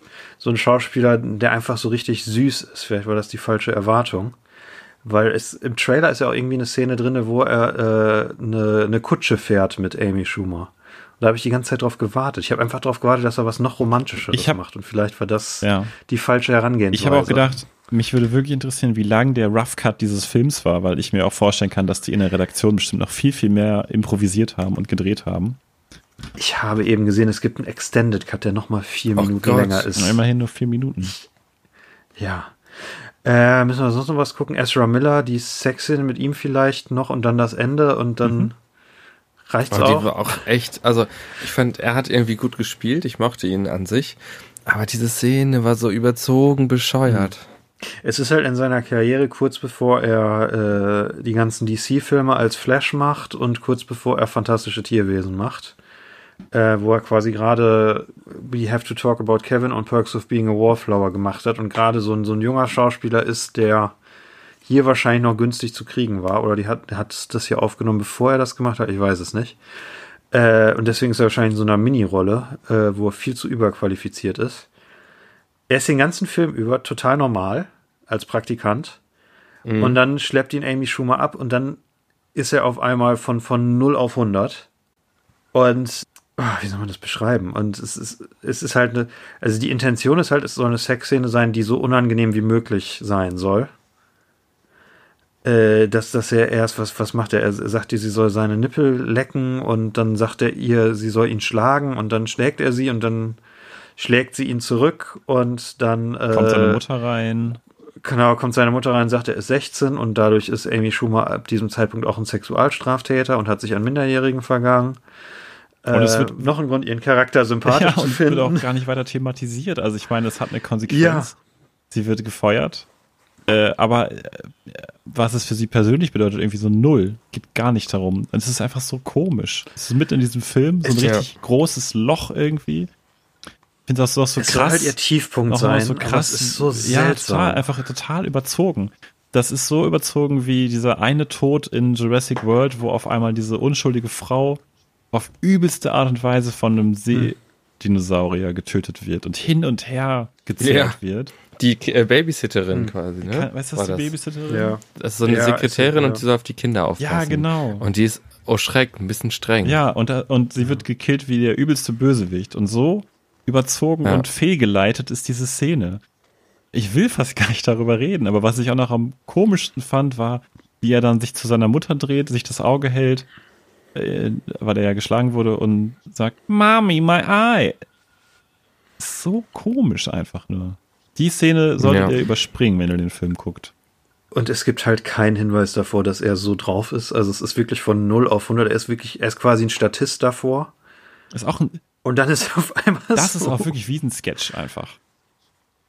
Ja, ja, ja. Und wahrscheinlich ist es deswegen ohne Konsequenz, weil es halt, ja. es ist als Sketch gedacht und gar nicht darüber nachgedacht, was wäre jetzt in dieser Situation das Witzigste, aber wie das in die Geschichte passt. Ja. Äh, soll ich mal gerade aus meinen Notizen vorlesen? Ich habe ja eben gesagt, am Anfang bin ich noch total ekstatisch in meinen Notizen über äh, und, und schreibe hinter jeden Schauspielernamen mehrere Ausrufezeichen, dann merke ich halt, dass die im Film nichts zu tun mhm. haben. Und das hier ist jetzt halt so der Punkt, wo dann bei mir die Fragen stehen wie, Warum 125 Minuten? Warum ist Ezra Miller auf einmal so? Warum ist sie ein Great Writer? Achso, das muss ich auch nochmal fragen. Ähm, warum ist Matthew Broderick in dem Film? ja, weil sie ihn kriegen konnten Wie, wieso drei Ausrufezeichen? Minecraft als emotionaler Höhepunkt. Und dann What the fuck beim Ende, das hatte ich auch auf Instagram geteilt, das habe ich sehr groß geschrieben. Ah, da hatte ich mich schon gefragt, was, wozu du das geschrieben hattest. Das ist die letzte Szene. Ähm, äh, okay, zwei, Sa zwei Sachen noch. Warum sie ein Great Writer ist. Irgendwie alle Charaktere sagen, sie ist ein Great Writer, aber man sieht ja, das nicht. Ja, das ist das Ding. Das ist so symptomatisch für diesen Film. Man hat ja diese, diese, diese große Sache, die man im Zuge von Filmen und auch Büchern öfter hört. Show, don't tell. Was wir auch sicherlich öfters mhm. mal erwähnt haben. Und es wird ja einfach genau gegenteilig praktiziert. Es wird so viel Charakteren werden Dinge zugesprochen, so oft, aber mhm. du siehst nichts davon. Und das ist eines der besten Beispiele, dass alle ihr sagen, sie wäre ein so großartiger Schreiber und du siehst sie nicht einmal was schreiben. Sondern das, was du siehst, ist bei ihrem einzigen Auftrag, den du ist siehst, sie sehr verkackt sie, verkackt sie das Interview, total. indem sie ihm erstmal ihr gesagt, dass, dass sie Sport dämlich findet und seinen Job dämlich und, findet. Ja, total desinteressiert, geht nach fünf Minuten wieder. Und dann schläft sie mit ihrem Interviewpartner. Und das ist das Einzige, was wir mitbekommen. Und ähm, das ist halt kein guter Journalismus. nee. Und, ja. ja, auch dass man irgendwie ähm, ihr ansehen würde, dass sie wieder mit Bill Hader zusammenkommen möchte. Also ich finde null. Es wird immer nur darüber geredet, dass es das wäre.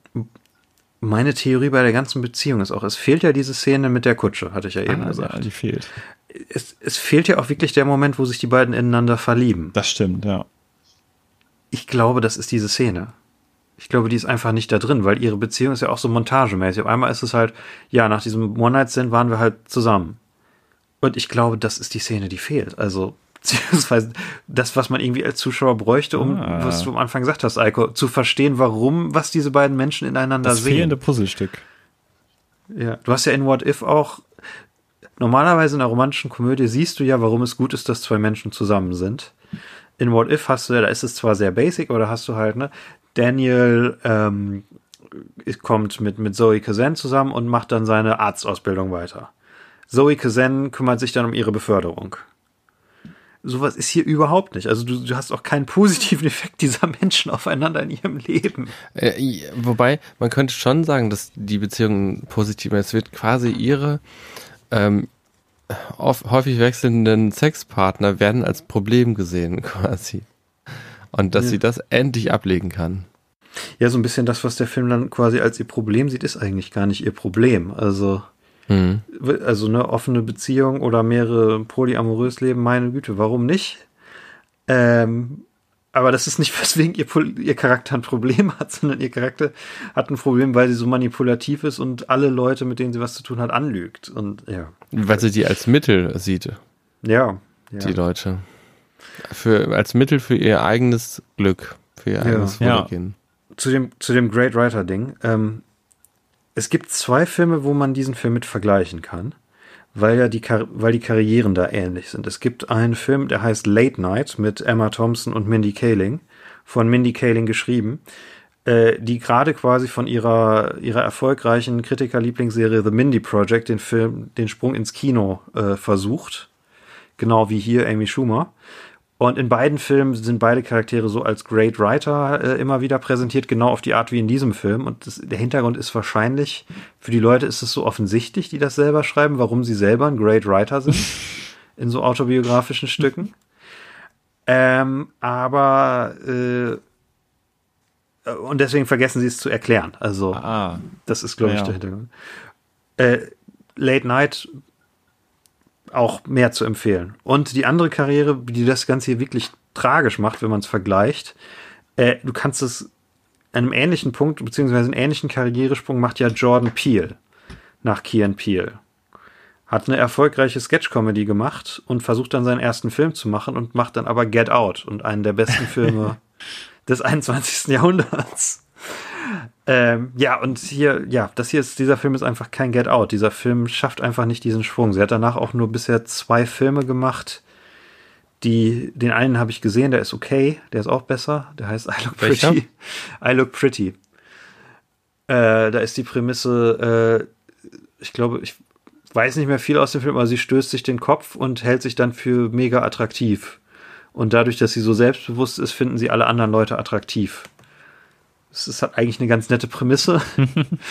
äh, ist, ist aber halt auch nur, es ist eine romantische Komödie. Der Film fängt ihre Persona nicht so ein, aber den kann man sich angucken, ohne sich aufzuregen. Okay, wo, was war mein Punkt? Ich weiß es nicht mehr. Du wolltest was zum Ende ähm, sagen, Henny. Lass es uns beenden. Ähm, ja, wir müssen, glaube ich, nur noch über das Ende und dann über Daniel sprechen. Es ist wieder eine dieser Folgen, wo er für eine Szene im Film ist, beziehungsweise für zwei Szenen. Ich hatte mir jetzt ja irgendwie das aufgeschrieben mit Minecraft, das ist mir eigentlich mittlerweile scheißegal. äh, irgendwie, sie hat ihren großen emotionalen Moment, als ihr Junge, ihr, ihr Sch Schwiegersohn, wie heißt das? Schwiegersohn, ne? Ja, Alistair. Ich habe vorhin Stiefsohn gesagt. Ja. Nee. Stief, nee, Stiefsohn nicht, Schwiegersohn. Schwiegersohn. Äh, als ihr Schwiegersohn ihr irgendwie von seinem Man Minecraft-Gebäude äh, erzählt und dann. Das ist auch nicht Schwiegersohn. Lernt sie was, ich weiß es nicht. Das ist der ähm, Neffe Mhm.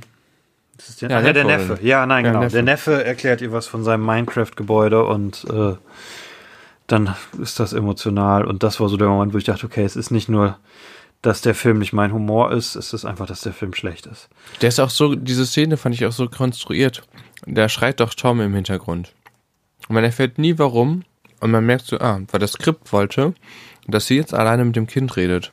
Wer, wer schreit da im Hintergrund? Ich weiß es nicht mal mehr. Sie redet mit ihrer Schwester. Ja. Dann kommt der Junge und sagt, Mother, ähm, Tom schreit oder sowas. Ja, wer ist Tom? Der, der Mann von der Schwester. Ihr. Ach so, Michael genau, Blickley. Ihr Schwager. Ja. Ihr Schwager. Ja. Und ähm, dann sie, sagt, sie kann es nicht warten, weil es voll wichtig gerade irgendwie. Und dann hört man ihn nur so schreien irgendwie. Aber man erfährt nie, warum er darum schreit und was da mhm. los ist.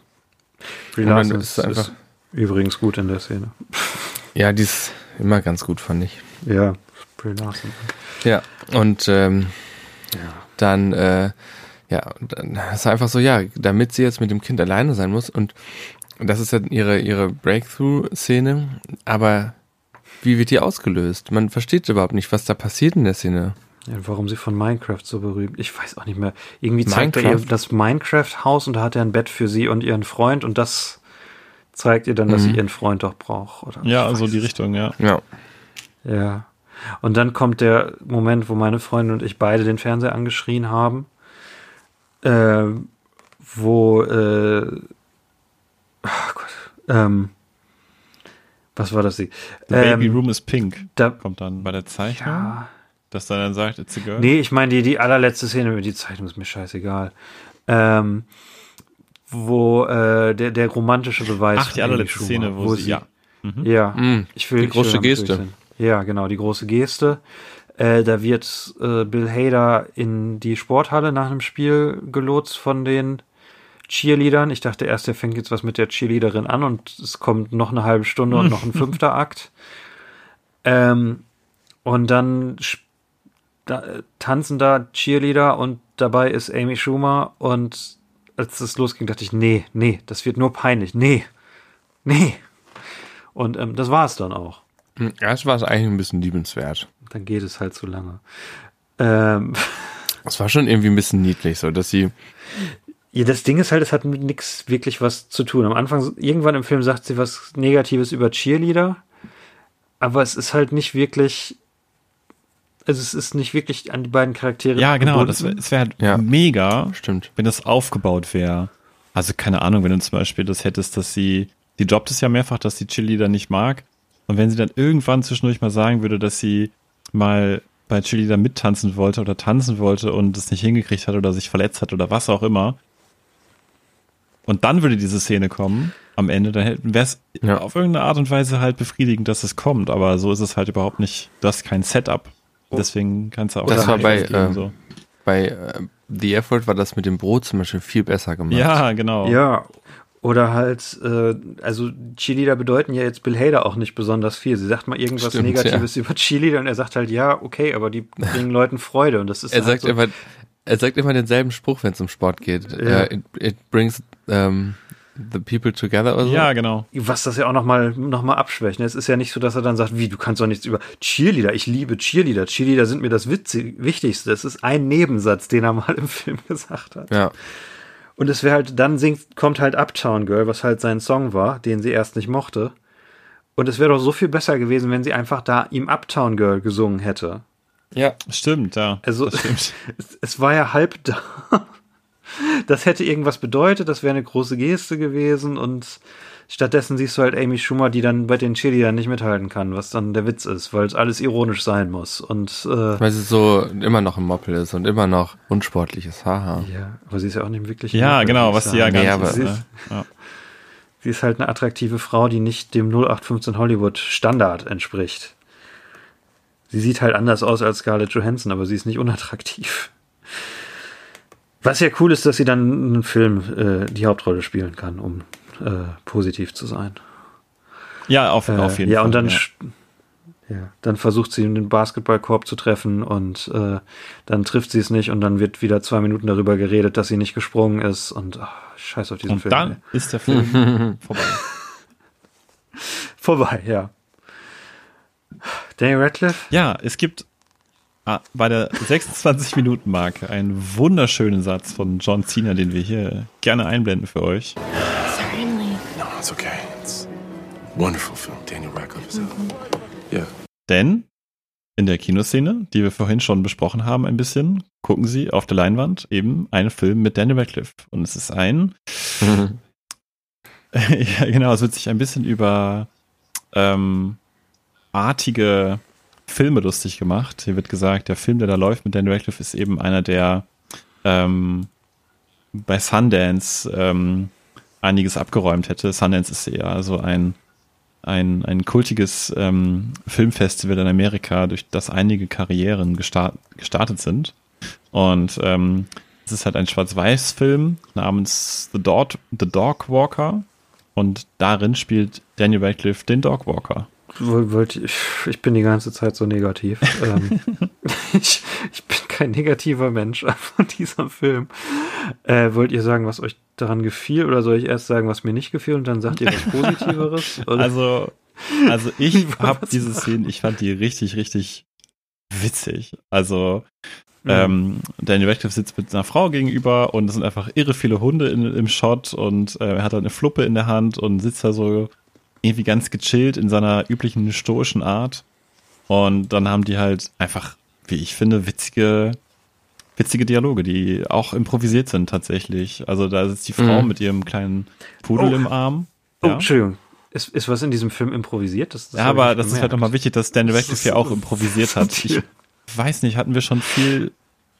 Wir hatten natürlich die eine berühmte Improvisationsszene bei Harry Potter 2. Ansonsten war, glaube ich, noch nicht so ja. viel improvisiert, oder? Also, dass wir wüssten.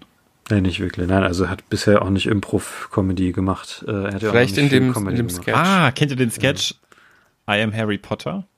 Ja, der, dem werden, spar dir das auf, ja, dann machen wir noch eine Folge. Ja, ja, schon mal ein bisschen anteasen. aber da improvisiert er auch. Und dann sagt die Frau mit dem Pudel äh, auf, auf dem Arm, I need help with my dog. Hm. Und dann Schnitt Daniel Radcliffe, hinter dem einfach mal 14 Hunde sind. I can see that. Und einfach so, fand ich lustig. Ich fand es auch richtig geil. Ich fand, der war da, ich finde den ja sowieso immer richtig geil in den Comedy-Rollen. Und diese Ernsthaftigkeit und dieses Absurde fand ich einfach geil. Ja, auch, dass sie dann fragt, äh, was ist denn deine Technik? Und er sagt, naja, ich äh, mhm.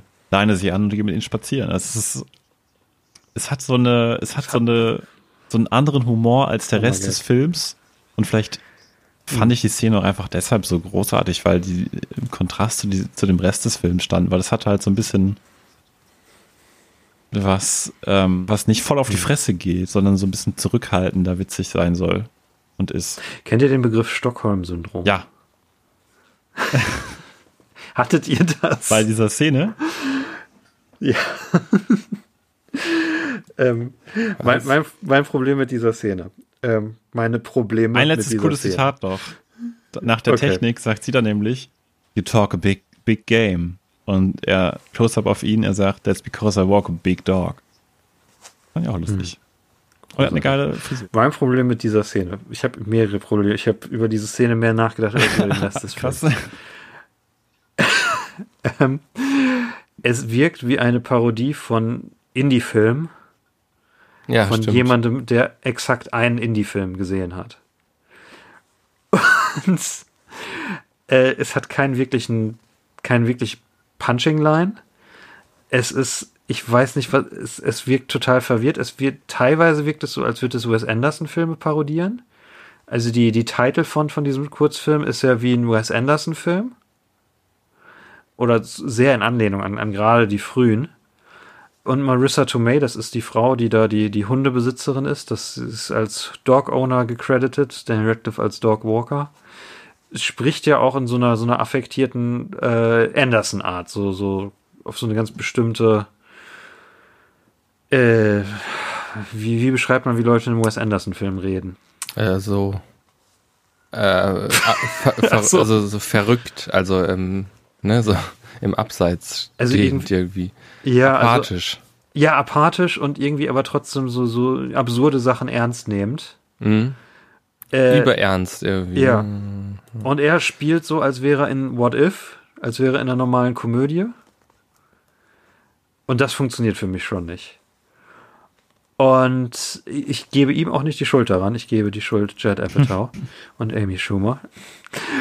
Und dann ist es schwarz-weiß.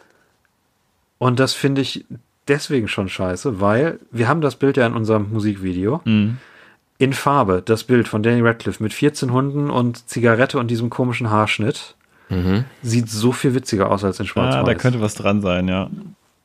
Und ja, deswegen, es, es fehlt halt irgendwie eine Punchline. Also es ist halt so, ja, Indie-Filme sind irgendwie komisch und es sind halt aber auch wieder nur improvisierte Lines äh, wie im ganzen Rest des Films. Ich habe mir tatsächlich den ganzen Film, den gibt es auf YouTube, alles, was die gefilmt haben, angeguckt. Oh, echt? Das muss ich mir anschauen. Und es ist wie ein Studentenfilm, weil der Ton auch total furchtbar ist.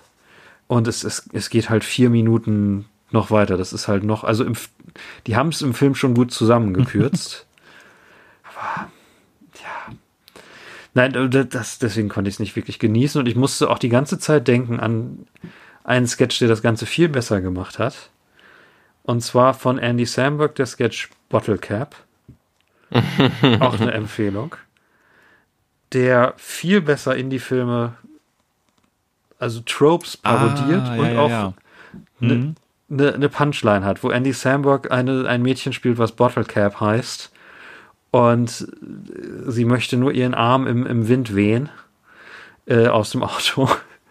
Und äh, es sind halt, es ist halt ein Sketch, der absolut versteht, was Indie-Filme sind und was daran witzig ist, dass die immer so bemüht äh, quirky sein wollen und das aber total ernst nehmen und hat dann aber am Ende auch die Punchline, dass dann, während er das macht, äh, ihm der Arm abgerissen wird und überall Blut hinspritzt. Ah, das ist wirklich sehr gut, das stimmt. Das hier ist einfach die schlechtere Version davon, von jemandem, der wirklich vielleicht einen Wes Anderson-Film gesehen hat. Über die West So. Das, ich weiß, vielleicht war das jetzt zu negativ, macht damit, was ihr wollt. Ich möchte euch das auch nicht aufdrängen. Es freut mich, dass ihr Spaß hattet in diesem Film. ähm, also diese, diese Anspielung an Wes Anderson habe ich gar nicht vermerkt, aber du hast schon recht, das ist halt das gelbe, ähm, die gelbe Schrift, ne? Selbe Schriftart wie bei Wes Anderson, Futura gelb. Ähm, habe ich gar nicht so richtig drüber nachgedacht. Ich fand es einfach als, als quirky Idee einfach witzig und dass der Film auch einfach The Dog Walker heißt und ähm, irgendwie, ja, das klingt halt nach einer irre merkwürdigen Prämisse, die dann ja den, den, den, den, die Basis legt für die Improvisation. Insofern finde ich es nicht schlimm, dass die Mhm. ganze Szene improvisiert ist. Ähm, aber ja, du hast schon recht. Also wenn man da ein bisschen ernsthafter drüber nachdenkt, dann ist es ein bisschen, ja, ein bisschen fies gegenüber Indie-Filmen. Die Prämisse finde ich auch gut. Also die Prämisse finde ich brillant. Deswegen habe ich, vielleicht hatte ich auch zu hohe Erwartungen. Ich wollte das lieben, weil ich dieses Bild mit Daniel so liebe. Und dann war es halt so, so verwirrt, so Ja. nichts, nichts Halbes und nichts Ganzes. Ähm, aber wenn ihr den Film durchguckt, dann guckt ihn euch auf, äh, guckt euch auf jeden Fall diese Szene an. Die kommt bei 26 Minuten, liebe ZuhörerInnen. ich würde den Film ja nicht. Ja, wir könnten noch, empfehlen. habt ihr noch was dazu zu sagen? Sonst könnte ich noch was dazu sagen, wie er an die Rolle gekommen ist. Das kannst du gerne noch sagen. Hast du noch was, Ja. Epi? Okay. Nee. Ähm, ich habe ein kurzes Interview mit ihm gesehen, bei dem er erzählt, ähm, er hatte halt gerade ein äh, Theaterstück gespielt ähm, und da saß eines Abends Judd Apatow im Publikum und kam nach dem Stück zu ihm in die Umkleide und meinte, ja, es hätte ihm so gut gefallen und so weiter und er würde aktuell mit Amy Schumer an einem Film arbeiten und ob Daniel nicht eine kleine Rolle darin spielen möchte. Und äh, Daniel sagt halt in dem Interview sehr schön, ja, in diesem Business wird eigentlich nie was auf diese Art und Weise wirklich durchgezogen. Also es kommt oft vor, dass Leute sagen, ey, wie wär's denn mit den und den Film machen, mit dir und der und der Rolle? Man sagt immer so, ja, ja klar, machen wir. Aber da wird eigentlich nie was draus. Und deswegen war er umso überraschter, dass dann ein paar Tage später tatsächlich der Anruf kam und äh, dann wiederum kurze Zeit später halt äh, Hunde äh, im Park waren und er dann da diese Szene gedreht hat, so der er ja gerne zugesagt hat. Und so ist er im Film gelandet. Also ganz casual im Grunde. Ja, das fand ich ganz witzig. Mir ist, mir ist noch was eingefallen. Die, die Line Daniel Radcliffe ist in it. Ich weiß halt nicht, soll das ein Gag sein, weil er noch Harry Potter ist oder weil er ist ja noch nicht wirklich als Indie-Schauspieler bekannt zu der Zeit. Gute Aber- Frage, aber John Cena guckt da so kindisch begeistert, dass ich das mag. Ja. John ich mache da direkt einen Screenshot von und lade es bei Instagram hoch. Ja, mach, mach das. Das ist schön. Okay, sind wir durch? Müssen wir noch irgendwas? Wir sind durch, oder? Ich fühle mich durch. Ähm, Ja. Das, ups. Ähm, ich hätte noch eine Romcom, die ich empfehlen würde, die mir besser gefallen hat als diese hier, die aber auch aktuell ist. Und zwar Longshot mit Hm. Seth Rogen. Äh, sehr zu empfehlen. Mm, Und einzelne Szenen, die ich hier in dem Film empfehlen würde, auf jeden Fall die 1 gegen 1 Szene mit LeBron James. Die kommt bei Stelle 1 Stunde und 3 Minuten. Da spielen Bill Hader und LeBron James 1 gegen 1 Basketball und das ist einfach physisch extrem witzig. Also gute physische Comedy. Bill Hader kommt ein- einfach nicht an LeBron vorbei. LeBron blockt ihn und es witzig. Vielleicht ein bisschen offensichtlich, aber ich fand's witzig. Ja, nö, die waren ganz nett. Die waren ganz nett. Ich konnte Äh, Also anfangen. andere Romcoms, die wir Seth, Seth Rogen. noch empfohlen hatten. ja. Seth Rogen ist der bessere Judd Apatow. Nee, nee, jetzt einmal nicht so. ähm, andere romantische Komödien, die wir jetzt im Laufe des Podcasts empfohlen hatten, waren Sexpakt und Late Night.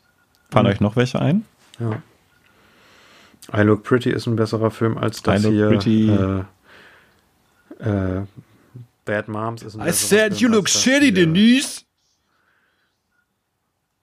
Äh, Hot Rod ist ein besserer Film als das hier. Good night. Hot. Das ist ein genialer Film. Äh, ach, alles ist besser als dieser Film. Ähm, ja. Aber ich meine, ne, das ist auch ein bisschen tragisch. Ne? Wieder hier der erfolgreiche Film mit Daniel Radcliffe ist der, der am schwächsten ist, genau wie Woman in Black. Äh, und ja, das war jetzt auch einer der letzten Filme, den Leute gesehen haben, über den wir sprechen. Naja. Den nächsten, oh, in zwei haben wir den. Also die letzten zwei, die irgendwie bekannt sind, sind Now You See Me 2 und Swiss Army Man. Mhm. Dann sind wir damit auch durch. Äh, wir werden nächstes Jahr fertig, Leute. Das ist Wahnsinn. Das, äh, Außer Daniel Radcliffe macht ganz viele Filme, aber jetzt äh, im Lockdown schwierig. Ja, schauen wir mal. Ja. ja. Okay, das ist ein guter Weg, 2021 zu starten. Richtig, ja, Leute. Mit unserer Jahr. negativsten Folge überhaupt. Hoffentlich wird dieses Jahr besser als das letzte. Frohes neues Jahr. Ähm, okay, dann, wo kann man uns finden? Äh, eigentlich überall, wo man unterwegs ist. In jedem gut sortierten ja, Zeitschriftenladen. Überall da. CEO Papagei 4, 4 live auf Instagram, CEO Papagei auf Facebook, CEO Papagei auf YouTube, CEO Papagei auf Twitter. Uns, ist es Handy peinlich, wenn ihr in, ähm, ah, nee, das darf ich jetzt ja nicht sagen. Gut, dann sag's nicht. Was, was ist Handy? Erst will ich wissen. Nein, also ich freue mich sehr, wenn ihr ähm, in Läden sagt, dass man unseren Podcast anmachen soll. ja, das kannst du nicht sagen. Okay, dann hören wir uns im Februar wieder, wie auch immer der 2021 aussieht. Wir hätten irgendwie vielleicht Vorhersagen machen können. Wollen wir Vorhersagen äh, machen? Und auf gar keinen Fall ist, wenn, wenn wir jetzt irgendwas sagen, das trifft dann zu und dann sind wir, sieht das total schlimm aus und wir sehen aus wie furchtbare Menschen. Wir wünschen einfach allen Leuten gute Gesundheit und ein gutes. Ja, kommt gut das neue Jahr. Ähm, Redcliffe Hangers. Ein schöneres als das letzte.